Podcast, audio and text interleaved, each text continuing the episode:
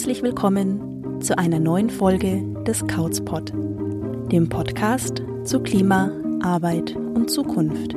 Hier dreht sich alles darum, was in unserer derzeitigen Lebens- und Arbeitsweise ökologisch, wirtschaftlich und sozial schiefläuft, welche solidarischen Alternativen es jetzt schon gibt und wie wir diese weiter aufbauen können. Ich bin Maxi Ziegler und spreche heute mit den beiden Forstwissenschaftlerinnen Theresa Loch und Barbara Oellerer. Mit Theresa und Barbara habe ich über den Zielkonflikt zwischen Biodiversität und der wirtschaftlichen Nutzung im Forst gesprochen, über die verschiedenen Ansprüche, die wir an den Wald stellen und wie tief Sexismus im Forstsektor verankert ist. Dabei kommen wir im Laufe unseres Gesprächs auch auf die schweren Themen von Grenzüberschreitungen, sexueller Belästigung und sexuellen Übergriffen zu sprechen. Bei vielen Menschen können diese Themen negative Reaktionen auslösen. Bitte sei achtsam, wenn das bei dir der Fall ist und überspringe eventuell diese Folge. Ansonsten wünsche ich dir viel Spaß beim Zuhören.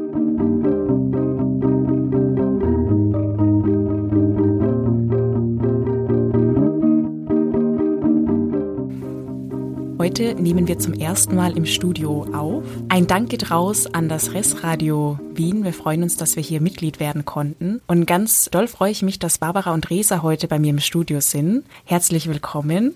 Ich bin gespannt, was ihr zu erzählen habt. Könnt ihr euch zum Anfang einmal kurz für unsere HörerInnen vorstellen, was ihr so macht und wie ihr zur Forstpolitik gekommen seid? Danke für das nette Willkommen. Wir freuen uns auch sehr, hier zu sein. Es ist die erste Aufnahme im Studio, für uns die erste Aufnahme. ich kann voll gern beginnen. Mein Name ist Barbara Oellerer. Ich studiere Forstwirtschaft an der BOKU, mittlerweile im PhD am Institut für Wald, Umwelt und Ressourcenpolitik.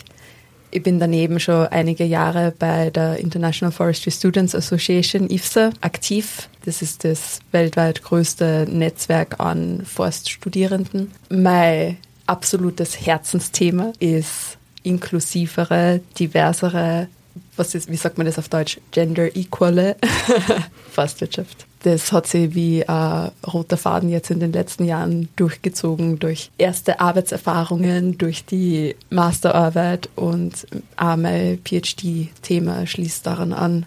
Und deshalb haben wir in IFSA auch Positionen geschaffen, die sich mit diesen Themen auseinandersetzt. Danke auch von mir. Mein Name ist Resa oder Theresa. Ich mache jetzt auch mein PhD an der Forstpolitik, aber in der Uni Freiburg. Das heißt, ich promoviere da jetzt aber nicht zum Thema Gender direkt. Das war bei mir vielleicht ein bisschen anders. Ich habe erst Umweltwissenschaften studiert und habe dann Sustainable Forest Management, also nachhaltiges Forstmanagement studiert und habe mich davor schon sehr viel mit Feminismus beschäftigt und kam dann so ein bisschen in die Forstblase und habe gemerkt, dass das da nochmal ein bisschen anders läuft. Und deshalb bin ich dann auch vor zwei Jahren zur IFSA gekommen, oder nee, vor einem Jahr, vor einem Jahr erst. Ja. so ein sehr intensives Jahr.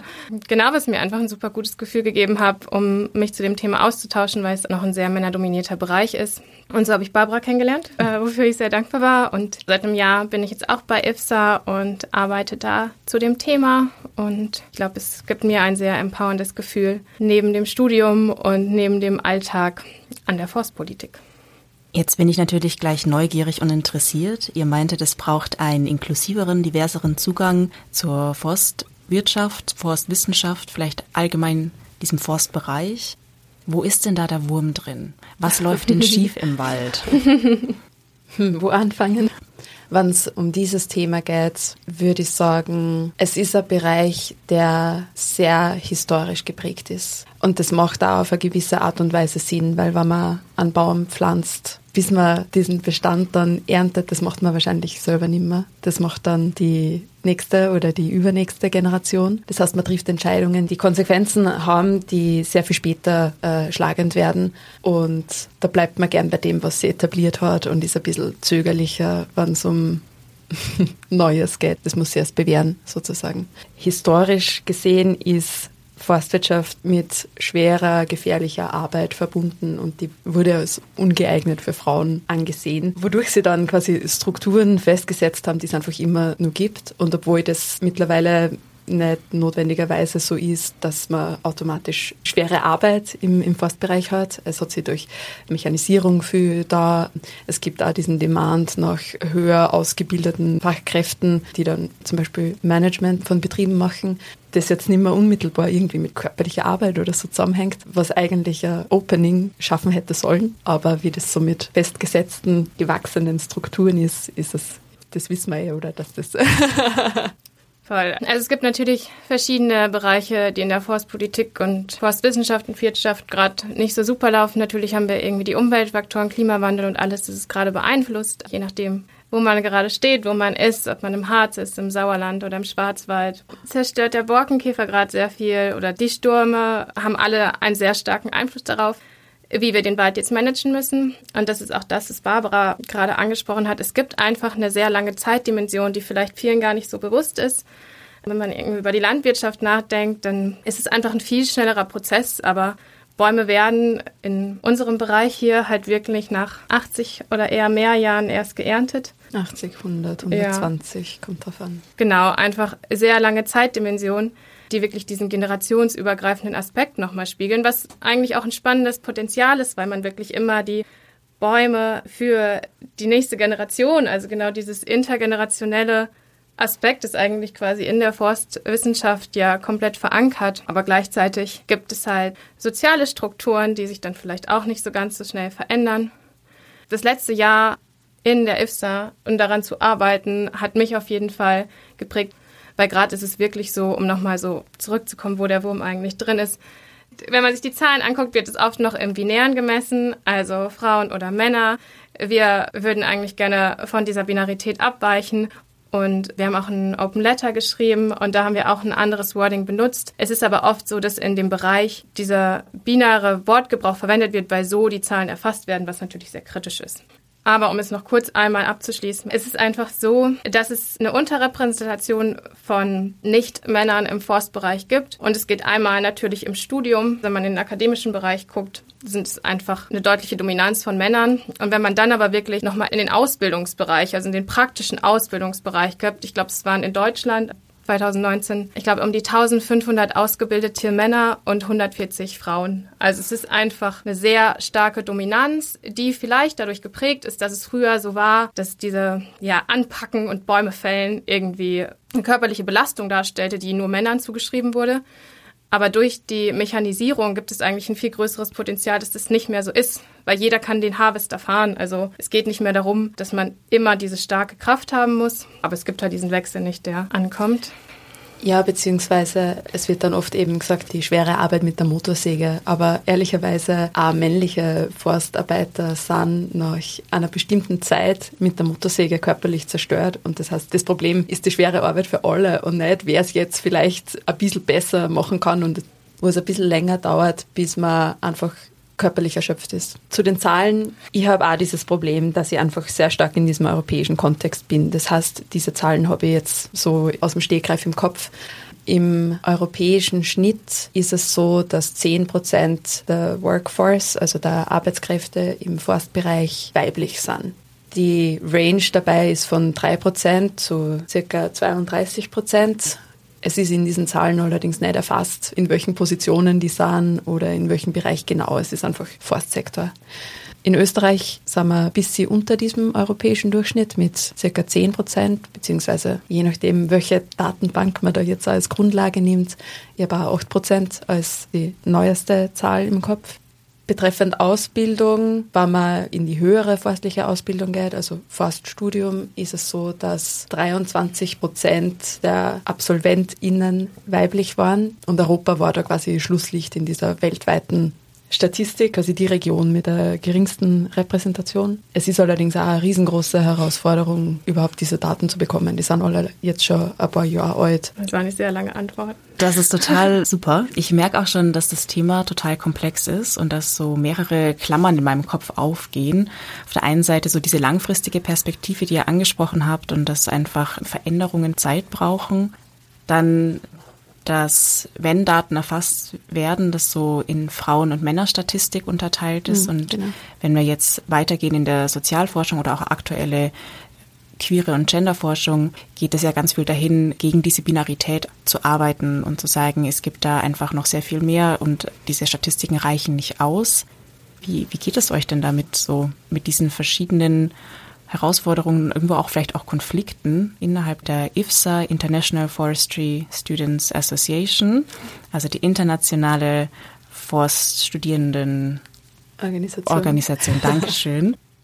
Ich glaube, innerhalb der IFSA habe ich zumindest, genau, ich spreche mal für mich im letzten Jahr vor allem gemerkt, dass es eine sehr große Solidarität von anderen Fintern gab. Also das war für mich total schön zu sehen. Jedes Mal, wenn wir einen Online-Workshop hatten oder irgendwie versucht haben, Leute zu kontaktieren, war es immer super schön, weil andere auch ihre Story teilen wollten. Was auch manchmal schwierig ist, weil dann ein Sprachrohr kommt und vielleicht wir gar nicht, also wir versuchen dann irgendwie es aufzufangen, aber wir jetzt auch nicht die Person sind, die einen safer Space geben können, die sagen können, hey, hier ist jetzt irgendwie der Raum, wo ihr eure Diskriminierungserfahrung teilen könnt.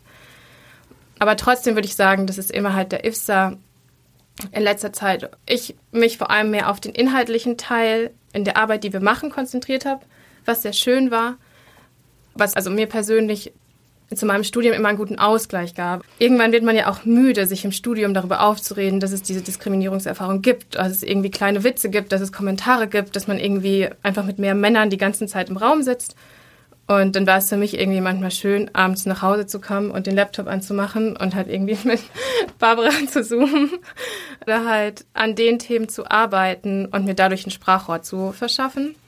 Für mich war die Arbeit innerhalb der IFSA ein guter Ausgleich zu dem Studium.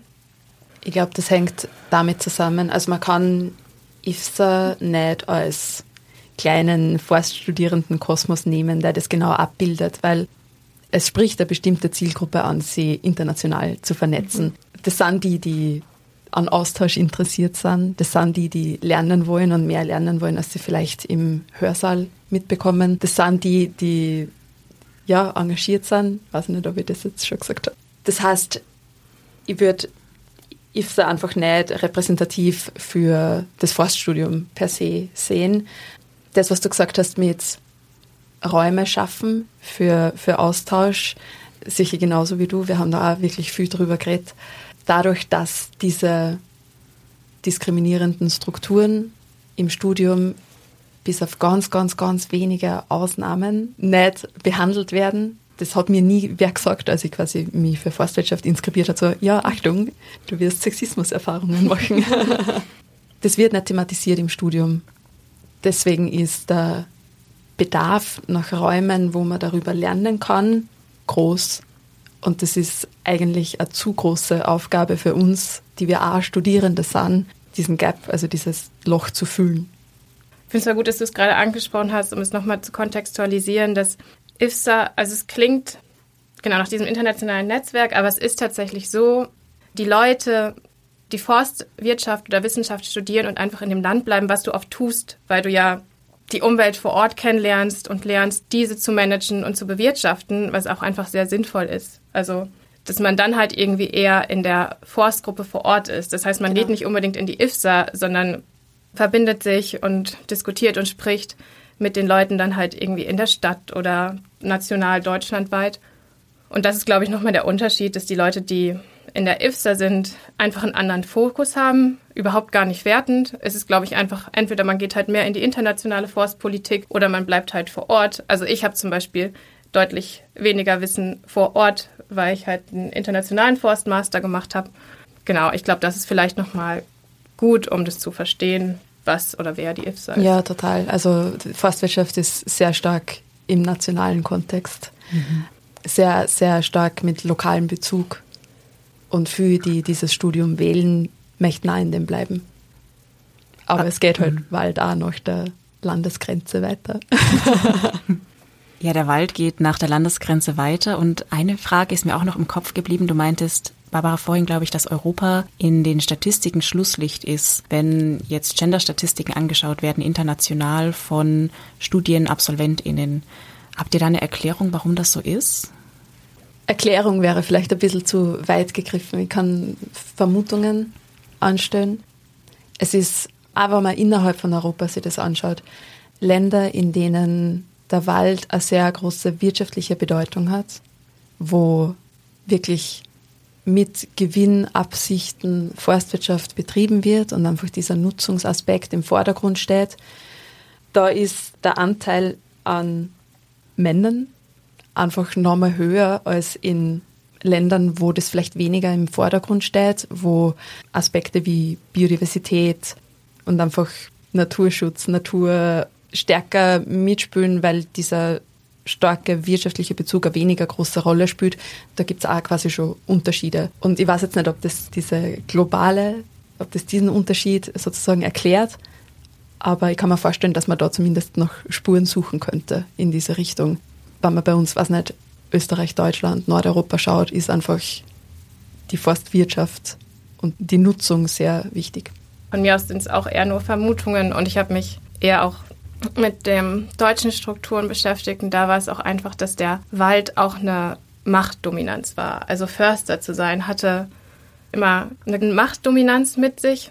Im deutschen Kontext hat auch der Wald immer eine sehr große Rolle gespielt. Und es ist auch teilweise wirklich so, wenn man dann in den internationalen Fokus gibt, dass deutsche Förster, also bewusst nicht gegendert, ähm, in andere Länder gehen und denen dann quasi den Wald gezeigt haben. Also als ich in Dänemark studiert habe, war das immer so, dass die erste Person, die den Wald gemanagt hat oder überlegt hat, wie man den dänischen Wald wieder aufbaut, war jemand Deutsches. Und es wird dir dann auch im Studium mindestens dreimal gesagt.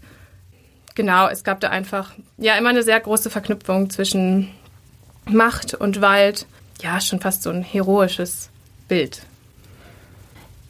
Wenn wir jetzt gerade beim Wald sind, habe ich auch auf jeden Fall die Frage im Kopf, wie denn der Wald und die Forstpolitik mit Strategien auch zur Bekämpfung zum Beispiel der Klimakrise zusammenhängen. Das ist so das andere Thema, ne, das ja auch irgendwie immer mitschwingt. Gestern war ja globaler Klimastreik hier in Wien, waren auch mehrere tausend Menschen in der Innenstadt auf der Straße. Und gerade wenn es im Forst oft um langfristige Perspektiven geht, würde mich interessieren, ob viel weiter gedacht wird oder ob doch teilweise dieser Wirtschaftsaspekt dann im Vordergrund steht. Da fließt ganz viel jetzt zusammen. Wald spielt auch im Diskurs um Klimakrise eine große Rolle und es gibt viel Erwartungen an den Wald und viel Hoffnungen, dass der Wald das dann quasi erfüllen kann, wenn es um Kohlenstoffsenke geht und so weiter ich bin mir nicht sicher, ob der Wald alle diese Erwartungen erfüllen kann und alle diese Erwartungen im gleichen Maße erfüllen kann. Es gibt unterschiedliche Richtungen, wie man eben hofft, dass Wald da eine Rolle spielt. Die eine kommt aus der Richtung Bioökonomie, Nutzung, quasi Substitution von fossilen Rohstoffen durch nachwachsende Rohstoffe, Holz. Eine andere Richtung ist Wahrung von Biodiversität, Schutz von Biodiversität. Und die beiden passen schon mal nicht zusammen, weil das eine ist quasi Nutzung vom Rohstoff Holz und das andere ist aus der Nutzungsstellung. Und dieser Interessenskonflikt oder eigentlich dieser Zielkonflikt wird auch nicht in den zugrunde liegenden EU-Policy-Dokumenten aufgelöst. Also man liest dann eine Strategie zu Biodiversität und eine andere zu Bioeconomy und man bekommt keine Antworten, wie man das quasi zusammenbringen soll. Was ich gerne nochmal betonen würde, war dieser sehr starke Nutzungskonflikt schon fast, oder die Ansprüche vor allem. Durch die Pandemie hat sich immer mehr herausgestellt, dass Leute eine Verbindung zum Wald haben, dass sie die wieder aufbauen, dass sie den Wald vermisst haben, weil man nicht rausgehen durfte, weil man nicht in den Wald gehen konnte, weil es zu weit weg war. Oder Leute sind viel mehr in den Wald gegangen. Oder in, in Parks, also quasi urbane Wälder. Genau, weil es einfach das war, was, was man noch machen konnte. Ich glaube, es ist deshalb super spannend gerade, welche Erwartungen an den Wald gestellt werden. Also auf der einen Seite soll er Kohlenstoff erfassen und speichern, auf der anderen Seite soll er schön aussehen, weil die Leute durchgehen möchten. Mountainbikes, sämtliche Erholungsaktivitäten soll der Wald erfassen. Gleichzeitig soll er trotzdem noch Einkommen schaffen, weil natürlich Menschen und Forstwirte auch von dem Wald leben müssen. Da sind wir gerade irgendwie an einem Punkt, der einfach sehr interessant ist, weil der Wald quasi alle Nutzungskonflikte und Nachhaltigkeitsansprüche gerade sehr gut zusammenbringt und in dem Sinne zusammenbringt, dass wir sie irgendwie lösen müssen. Aber wie ist auch nochmal eine andere Frage. Genau, dass oft einfach Wald als Antwort gesehen wird, aber eben aus unterschiedlichen Richtungen kommt. Und das, was du gesagt hast, das ist, das stimmt total.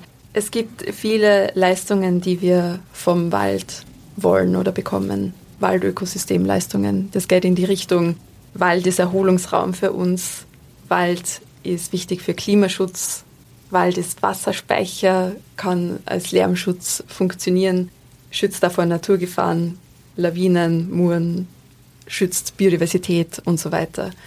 Und alle diese Leistungen müssen irgendwie finanziert werden, sofern sie nicht quasi ohnehin vom Wald erbracht werden können. Und was dem quasi entgegensteht, ist oft einfach Holzerlöse oder Erlöse aus Nutzung von Wald. Das ist eine große Herausforderung für WaldbewirtschafterInnen, WaldeigentümerInnen, alle diese Leistungen unter den Hut zu bringen und dann aber, wie du das auch gesagt hast, Wald trotzdem eine Lebensgrundlage für die ist und es ja auch EigentümerInnen Ansprüche in dem Fall gibt. In deiner Frage war was in Richtung Nachhaltigkeit.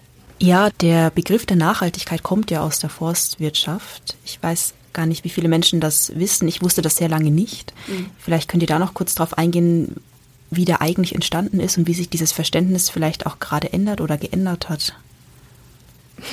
ja, also ich glaube, wenn man anfängt, Forst zu studieren, ist das das Erste, was einem heutzutage mitgeteilt wird. Das ist der Richtig. gute Karlowitz, den Begriff das erste Mal benutzt hat. Wie gesagt, das ist auch echt so eine Sache, die im internationalen Kontext kommt dann immer wieder so, ah ja, das kommt ja aus Deutschland, aus dem deutschen Forst. Und ja, kommt es. Die Idee war damals, dass halt gemerkt wurde, dass man nicht nur immer nehmen kann aus der Natur, sondern auch darum sich kümmern muss, was danach geschieht. Und es kommt aber eher aus halt diesem Aspekt von, wir nutzen Wald und wir pflanzen wieder Wald. Dieser Idee immer wieder einen nachwachsenden Rohstoff zu schaffen. Ich meine, in den letzten 20 Jahren ist in der Nachhaltigkeitsdefinition schon so viel passiert. Von den ursprünglichen drei Säulen der Nachhaltigkeit sind wir in einem viel größeren Konzept heute, dass es mehr interagiert, dass die soziale Dimension sehr wichtig ist und dass nicht immer die Ökonomie im Vordergrund stehen sollte. Genau, und so wandelt es sich, glaube ich, gerade auch im Wald. Also es kam mehr aus einem ökonomiefokussierten Aspekt und langsam aber sicher wird einem bewusst und ich glaube, da hat die Pandemie auch nochmal einen Schub gegeben, dass der soziale Aspekt von Wald und der Erholungsfaktor, die Erholungsleistungen, wie Barbara vorhin erklärt hat, wichtiger werden und im Wald auch immer mehr gesehen werden. Ursprünglich kommt, wie du das richtig gesagt hast, diese, dieser Nachhaltigkeitsbegriff aus einer Richtung, wo es einfach ein mengenmäßiger Nachhaltigkeitsbegriff war. Wälder waren damals sehr stark übernutzt.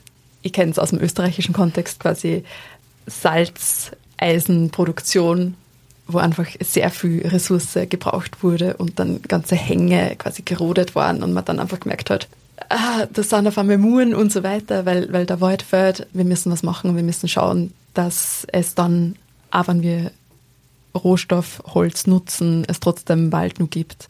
Der Nachhaltigkeitsbegriff hat sich dann gewandelt.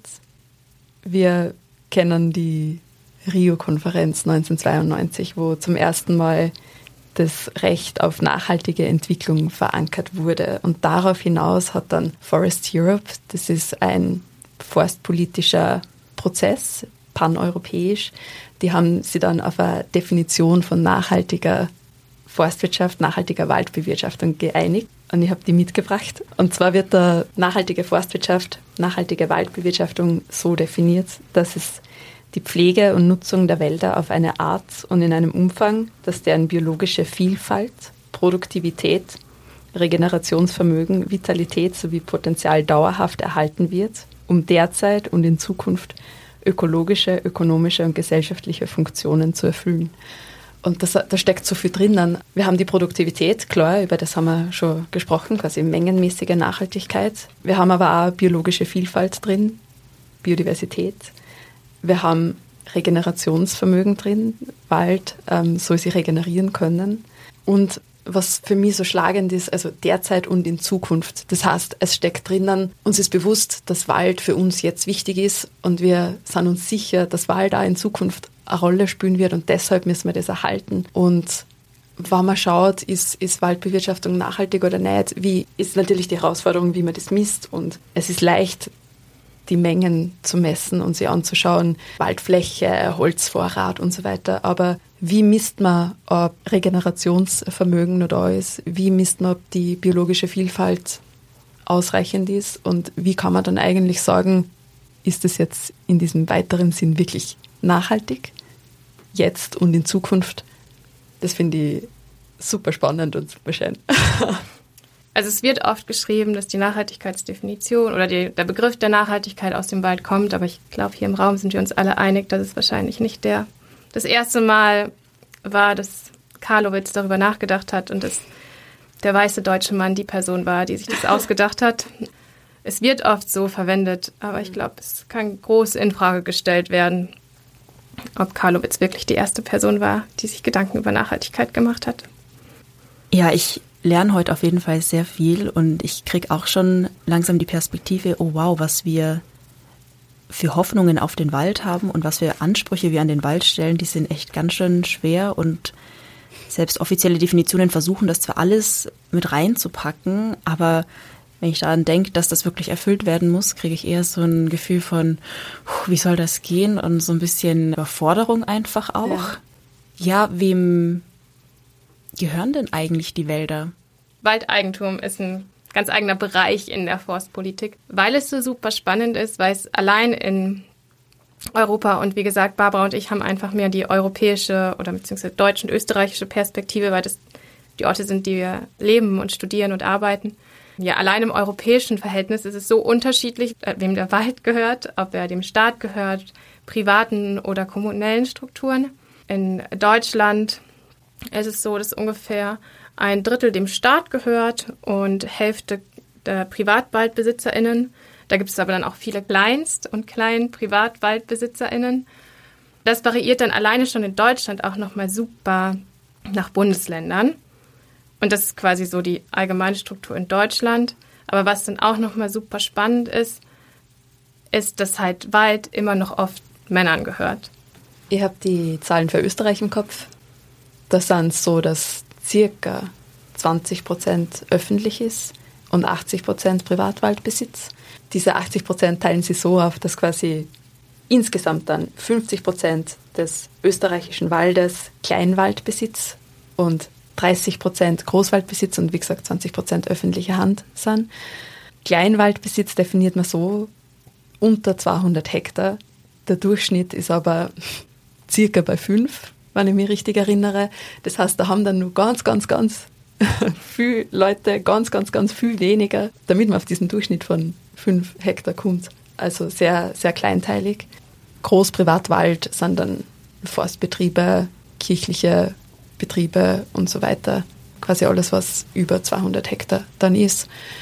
Das ist interessant, weil oft das Bewusstsein gar nicht da ist, dass dieser Wald, in dem ich gehe, auch wem gehört. Und sicher Frage von Eigentum immer schwierig. Und ohne das jetzt ähm, zur Debatte zu bringen, ja, es bringt einfach bestimmte Herausforderungen mit sich, wann was so kleinteilig ist und man nicht jetzt sagen kann, okay, wir machen das so, wir gehen den Weg vor, weil einfach ganz, ganz viele unterschiedliche Interessen und Personen da mitspielen. Was man schon raushört, für viele, die sich nicht mit dem Wald beschäftigen, denkt man vielleicht mal, ah ja, das ist gar nicht so ein großes Feld, aber wenn man einmal in die Forstpolitik eintaucht, merkt man, dass es super divers ist und es super viele unterschiedliche Schwerpunkte gibt und halt super viele Konflikte zurzeit. Waldeigentum wirklich nochmal eine große eigene Frage ist oder was in Deutschland gerade auch nochmal mehr eine Rolle spielt, ist, dass viel vererbt wird. Dadurch entstehen dann diese Kleinst-PrivatwaldbesitzerInnen und dass dann aber die Menschen teilweise gar nicht den Zugang zu Wissen haben, wie sie den Wald jetzt managen sollen.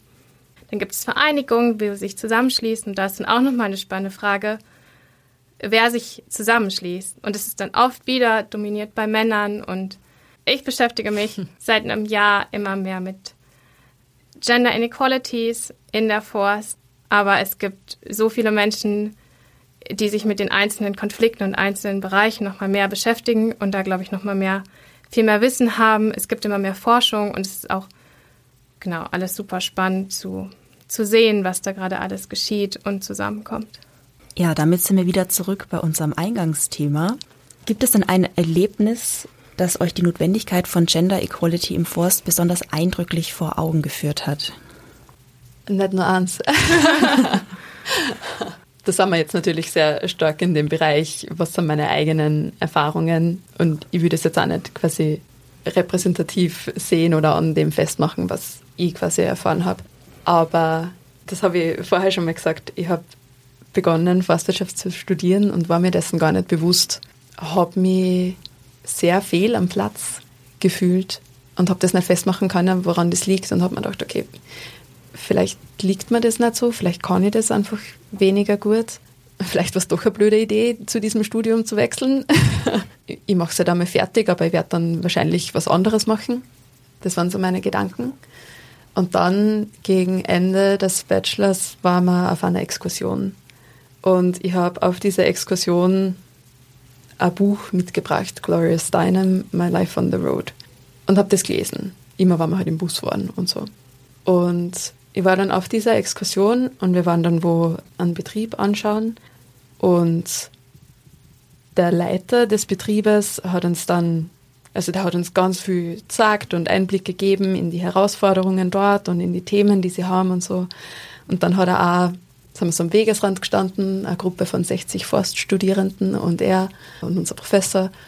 Und er hat dann so gesagt, ja, wir haben auch vor kurzem zwei Stellen ausgeschrieben gehabt. Wir hätten uns da auch sehr gewünscht, dass wir Frauen in den Betrieb reinholen. Wir haben auch zwei weibliche Bewerberinnen gehabt, beide sehr gut, hätten auch gut zum Betrieb passt, waren ein optischer Aufputz für den Betrieb gewesen, aber es hat dann wegen der Familienplanung nicht hingehauen. Und in meinem Kopf sind so alle Alarmglocken losgegangen gleichzeitig. Ich war zu diesem Zeitpunkt aber, weil das eben, wie gesagt, bei mir auch als der Anfang war, wo ich mich mit Feminismus auseinandergesetzt habe. Ich war noch nicht so sicher in dem, dass ich ähm, in dieser Diskussion, in diesem Moment gleich konfrontieren hätte können. Quasi so, Entschuldigung, wie haben Sie das herausgefunden, dass das an der Familienplanung liegt? Weil eigentlich darf man dann auch nicht fragen in einem Bewerbungsgespräch. Habe dann kurz mit einer Kollegin gesprochen, die dann sowas wie mein Feminist Forester Ally wurde. Und die auch bei dieser Exkursion angefangen hat, quasi die Sachen zu verknüpfen. Und wir haben das dann schnell gegoogelt, um ganz sicher zu sein, dass wir ja nichts Verkehrtes sagen quasi.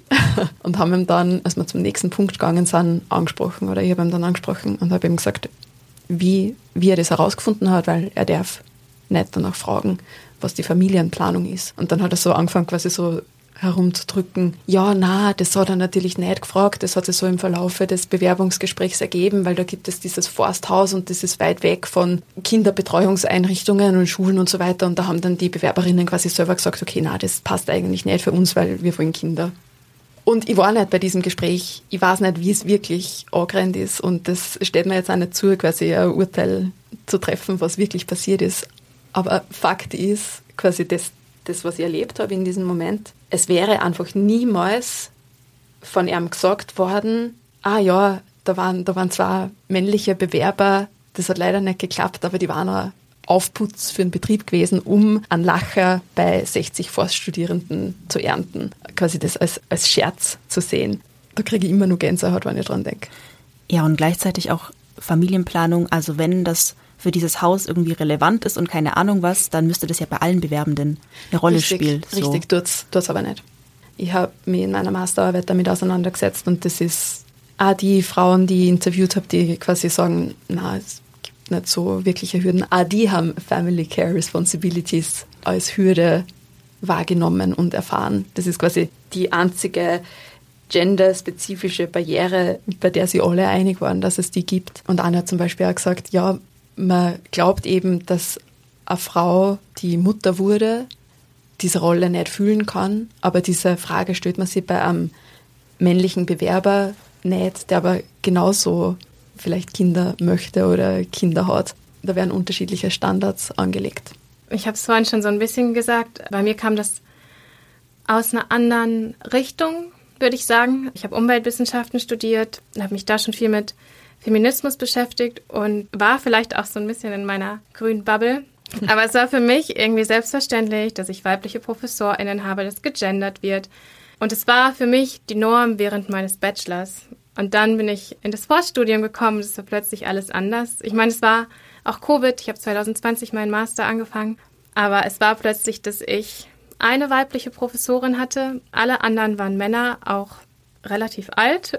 Und dann irgendwie, glaube ich, schon so einen Moment gehabt, hm, was ist denn hier verkehrt? Und plötzlich die Leute, die auch mit mir studiert haben, also der Master hieß tatsächlich Sustainable Forest and Nature Management. Und ich dachte, ah ja, da steht Nachhaltigkeit im Titel, da werden irgendwie schon ein paar aus meiner Bubble sein. Und es war dann irgendwie nicht so.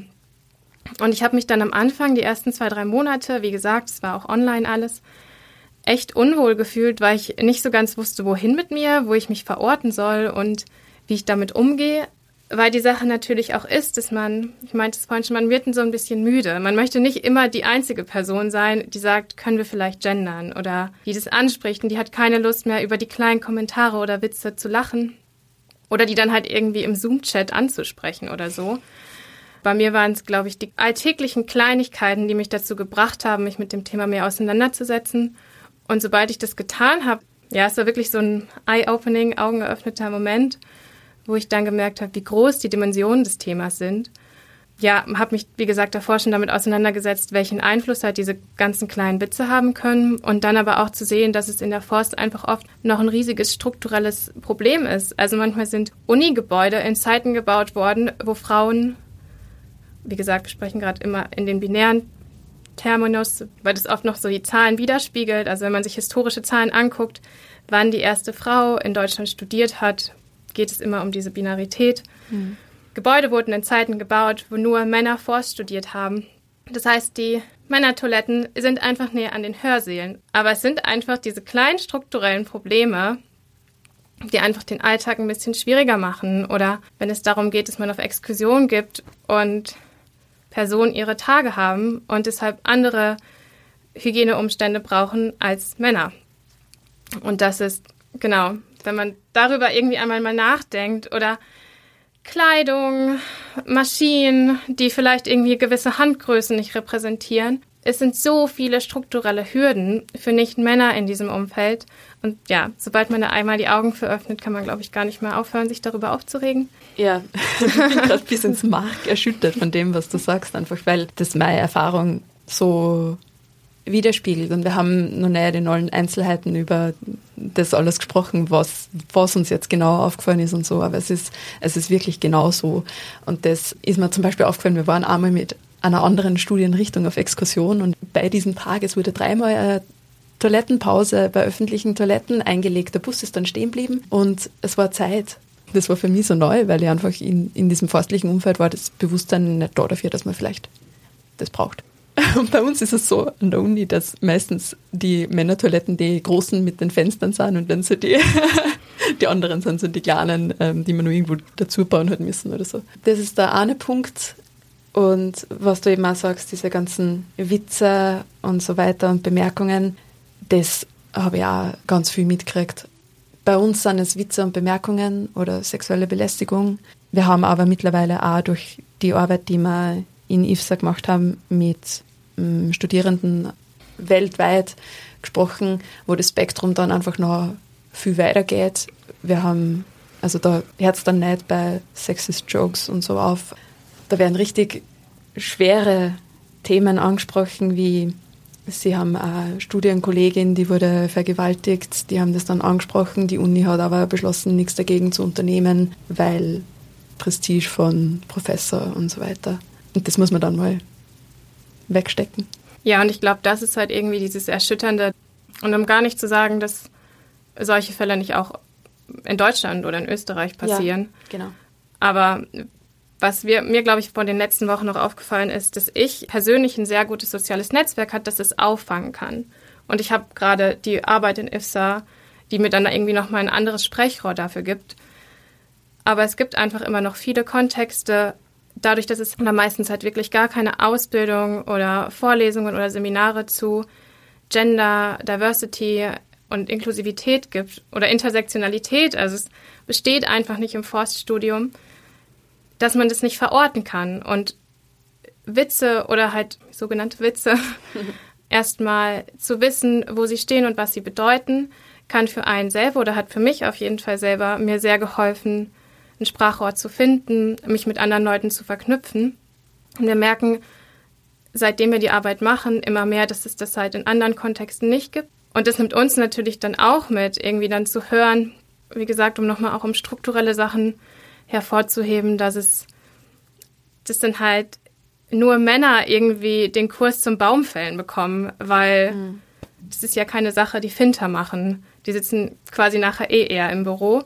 Und das sind wirklich noch Narrative, die halt dann einfach strukturell sehr deutlich zu sehen sind. Und teilweise bezahlen sie die gleichen Studiengebühren, aber dürfen manche Sachen einfach nicht machen.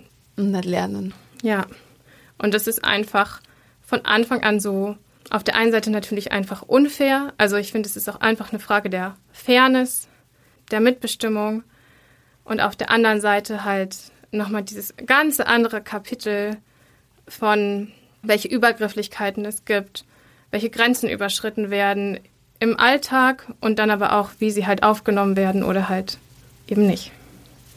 Du hast das mal so schön gesagt, dass hinter diesen ganzen Jokes halt mehr steckt und auch wenn die selten mit einer wirklich bösartigen Absicht ausgesprochen werden, sowas sammelt sie an. Ich habe zum Beispiel mal einen Motorsägenkurs gemacht und da hat dann einer der Ausbildner gesagt so, ah, mehr Frauen als sonst im Kurs, voll gut, braucht man in der Forstwirtschaft zum Lochen und Einsortieren. Und das sind einfach, oh das ist halt einfach, das, wär, das sind Scherze, die über die Entscheidungen, die ich für mein Leben und für meine Karriere und mein, ja, meinen Weg getroffen habe, permanent gemacht werden. Und das ist halt einfach die Entscheidungen für einen Beruf oder für Karriere oder für mich sind halt, sollten ein Thema von Witzen sein. Und das kommt dann dazu, dass man sowieso immer besser vorbereitet, besser sein muss, mehr leisten muss, damit man nur ansatzweise irgendwie als kompetent angesehen wird und wenn mal wo eine Lücke ist, dann gleich so, ah ja, klar. Oh wow, ich merke gerade, ich bin selbst irgendwie echt erschüttert von auch so den wirklich Basics, so den Grundlagen, die teilweise noch fehlen, was ihr angesprochen habt, sanitäre Einrichtungen oder die Möglichkeit, aufs Klo zu gehen. Ich bin leider gar nicht so krass überrascht, dass es auch sexuelle Übergriffe gibt im Forstsektor, was glaube ich auch so zeigt, dass die soziale Komponente nie außenstehend ist, in egal welcher Wissenschaft und in egal welchem Bereich oder Berufsumfeld. Auf jeden Fall finde ich das sehr beeindruckend, dass ihr euch dann findet und irgendwie gemeinsam auch versucht, diese Themen zu adressieren und ja, anzusprechen. So. Und deshalb meine Frage wäre jetzt, wir sind schon relativ am Ende unserer Folge, wenn die Veränderungen, für die ihr euch einsetzt, gerade mehr Gender Equality im Forst oder auch eben die Auflösung dieser tief verankerten Binarität in Männer und Frauen zu denken, eintritt, wo finden wir uns denn dann wieder? In circa 200 Jahren. Wir haben mal ein Webinar veranstaltet mit Elin Olofsson, die im schwedischen Forstsektor die MeToo-Debatte gestartet hat mit anderen. Und sie hat dann so diese Zahl auf der Folie gehabt, 2205. Das ist die Zahl, wo es in Schweden Gender Equality geben wird. Und ich war so, Schweden, wo man ja eh quasi alle hinschauen auf, auf den Fortschritt, der da schon gemacht wurde, auf die Diskussionen, die dort schon stattfinden, auf das, was auch an der Uni mittlerweile und als Ergebnis der MeToo-Bewegung unterrichtet wird oder verändert wurde. Das heißt, wie viel länger dauert es dann, bis das bei uns ist oder in anderen Regionen? Ich habe die Zeit nicht. ich weiß es nicht, wie, wie ihr das sagt, aber das dauert einfach zu lang. Das war jetzt ein sehr düster äh, gezeichnetes Bild.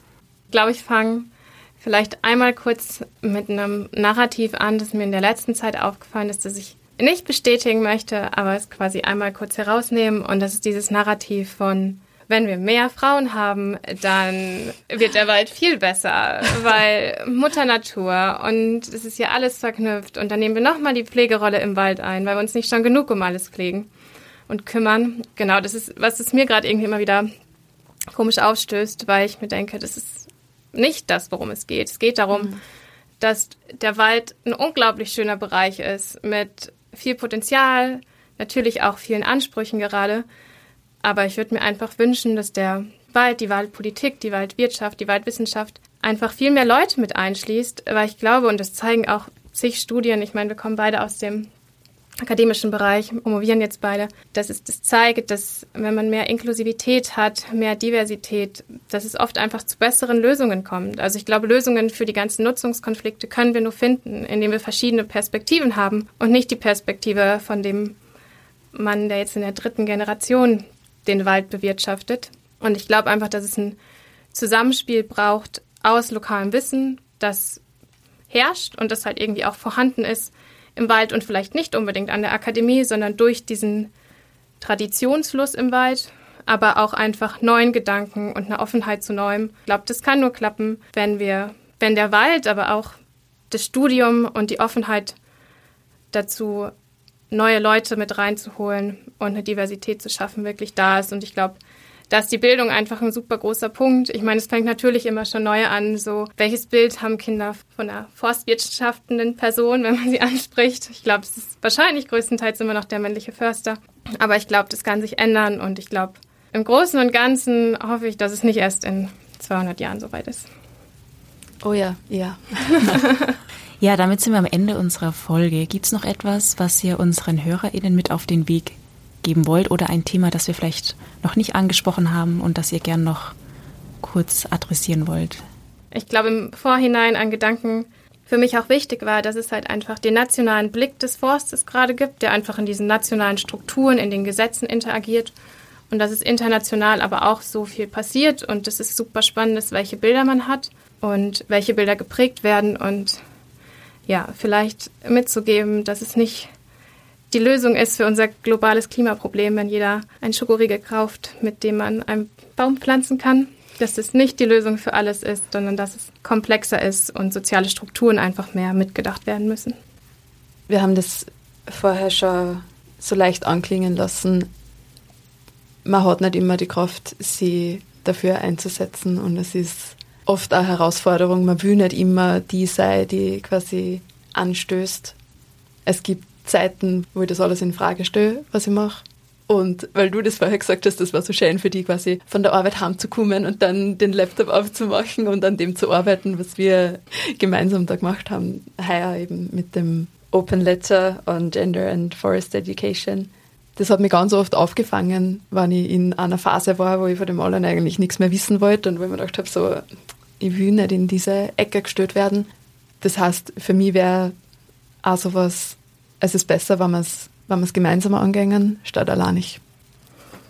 Vielen Dank. Das ist auf jeden Fall, glaube ich, eins der Rezepte, die uns weiterbringen kann, ähm, Dinge gemeinsam anzugehen. Deshalb vielen, vielen Dank, dass ihr hier heute im Podcast wart. Das war echt total berührend und schön. Ich wünsche euch auf jeden Fall alles Gute und hoffe, dass wir uns mal wiedersehen. Ja, das hoffen wir. Danke dir. Ciao.